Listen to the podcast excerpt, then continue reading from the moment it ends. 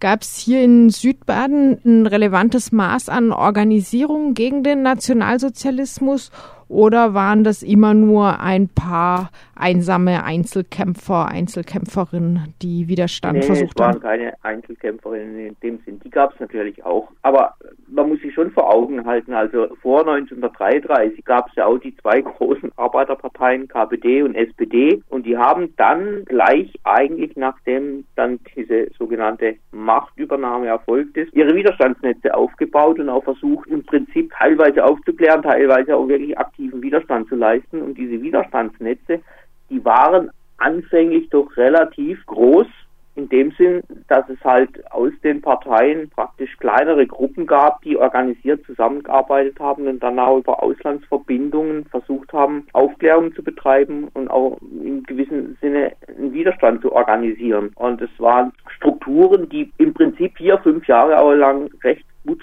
funktioniert hatten, dann aber im Laufe der Zeit halt tatsächlich irgendwo auch unter Gestapo mal aufgelöst worden sind. Solange sie funktioniert haben, wie konnten die Beteiligten kommunizieren? Wo konnten sie sich treffen? Wie konnten sie sich Botschaften überbringen? Ah, das ist Teil der Veranstaltung, die wir machen. Da müsst ihr alle kommen.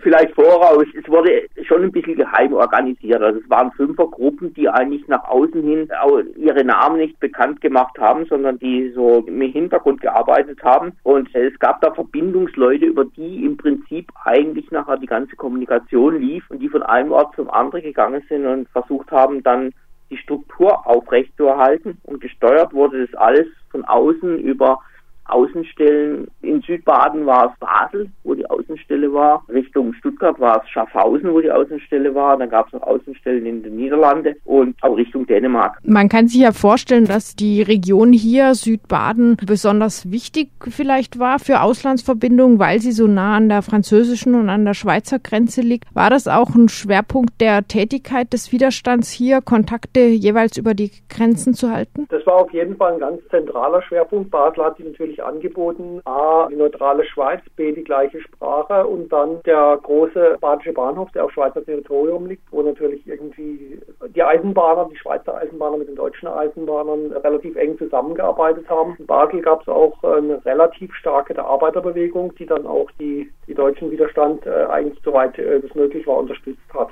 Also es spielt schon eine ziemlich große Rolle. Was weiß man über die Personen, die sich am Widerstand hier beteiligt haben? Waren da zum Beispiel auch Frauen dabei? Waren da Leute aus verschiedenen Schichten dabei? Oder war das vor allem Arbeiterbewegung oder vielleicht auch darüber hinaus? Was ist denn über die soziale Zusammensetzung bekannt? Also es waren Leute, die im Prinzip aus der, ich sage jetzt mal in Anführungsstrichen, Arbeiterklasse kamen. Da waren aber wirklich auch alle dabei. Also wir haben ja auch mit vielen Leuten geredet, die damals noch äh, mit dabei waren und ist ganz unterschiedlich. Das sind alle Berufe dabei, sind Männer dabei, sind Frauen dabei. Ja, man kann vielleicht ein bisschen sagen, damals war es noch eigentlich so, dass du so diese typischen Viertel gehabt hast, wo auch die Leute zusammen gewohnt haben. Du hast halt irgendwo ein Arbeiterviertel gehabt. Und da waren die Leute drin, dann, die auch dann organisiert waren und die sich alle gekannt haben, die in den entsprechenden Vereine waren und die Gruppen, die sich daraus nachher gebildet haben. Im Endeffekt, sagen wir so, gab es die erfahrenen Leute,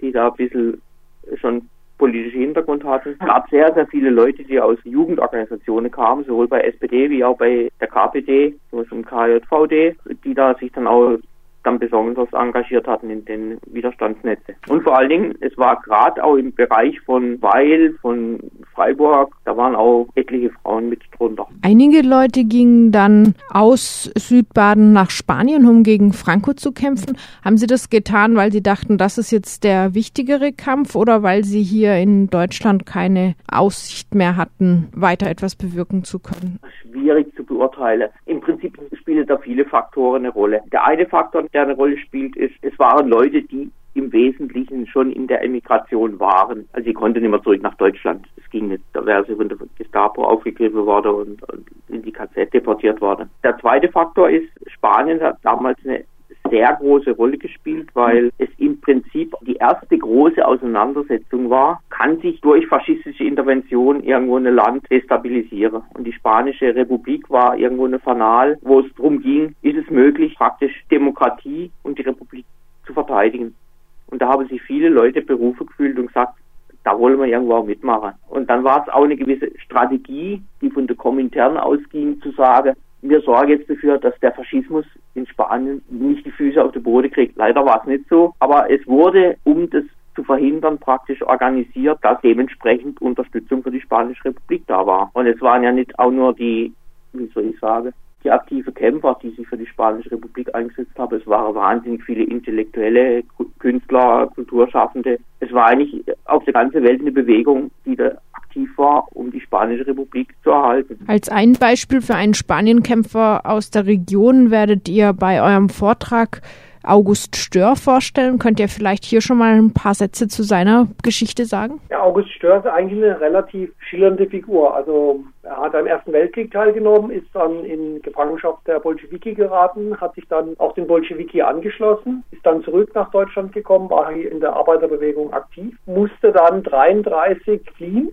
weil äh, hier in Waldkirch Waffen gefunden wurden, die man vermutlich ihm auch hätte zuordnen können. Ist dann nach Basel geflohen, war in Basel dann Grenzstellenleiter der KPD, war dort im Prinzip für die Abwehr zuständig, also für die Leute, die immixiert sind, die zu überprüfen, ob das nicht je nachdem Vormänner von der Gestapo sind. Das hat er bis 36 gemacht. Ja, ich meine, dann ist ja eigentlich auch so der Zeitpunkt, wo eine Art Wendepunkt kommt, wo der Widerstand immer schwieriger wird, die Widerstandsnetze nach und nach äh, von der Gestapo aufgerollt werden. Und dann entscheidet er sich nach Spanien zu gehen, im spanischen Bürgerkrieg teilzunehmen, hat sich dort äh, den internationalen Brigaden angeschlossen im Chapayev-Bataillon. Das ist so grob die Geschichte. Ich glaube, er ist dann auch, wie viele andere auch anschließend nach dem Sieg Frankos, nach dem Sieg des Faschismus nach Frankreich geraten. Genau. Ursprünglich war ja das Lager Gür eigentlich für die Flüchtenden aus dem spanischen Bürgerkrieg vorgesehen. Er hat versucht, sich dann durchzuschlagen. Es hat aber nicht so richtig funktioniert. Er wurde dann praktisch auch an die Gestapo ausgeliefert und kam dann noch gegen Ende des Krieges in Deutschland in Haft, wurde des Hochverrates angeklagt, hätte eigentlich dann groß keine Chance mehr gehabt, aber er hat wirklich Glück gehabt, also ganz bis zum Schluss war noch in Magdeburg und wurde dann von der US-Armee befreit. Jetzt haben wir schon Deutschland, Spanien, Frankreich. Ihr habt auch einzelne oder eine Verbindung zumindest nach Italien aufgetan bei euren Recherchen jetzt für euren Vortrag, den ihr am Samstag halten werdet.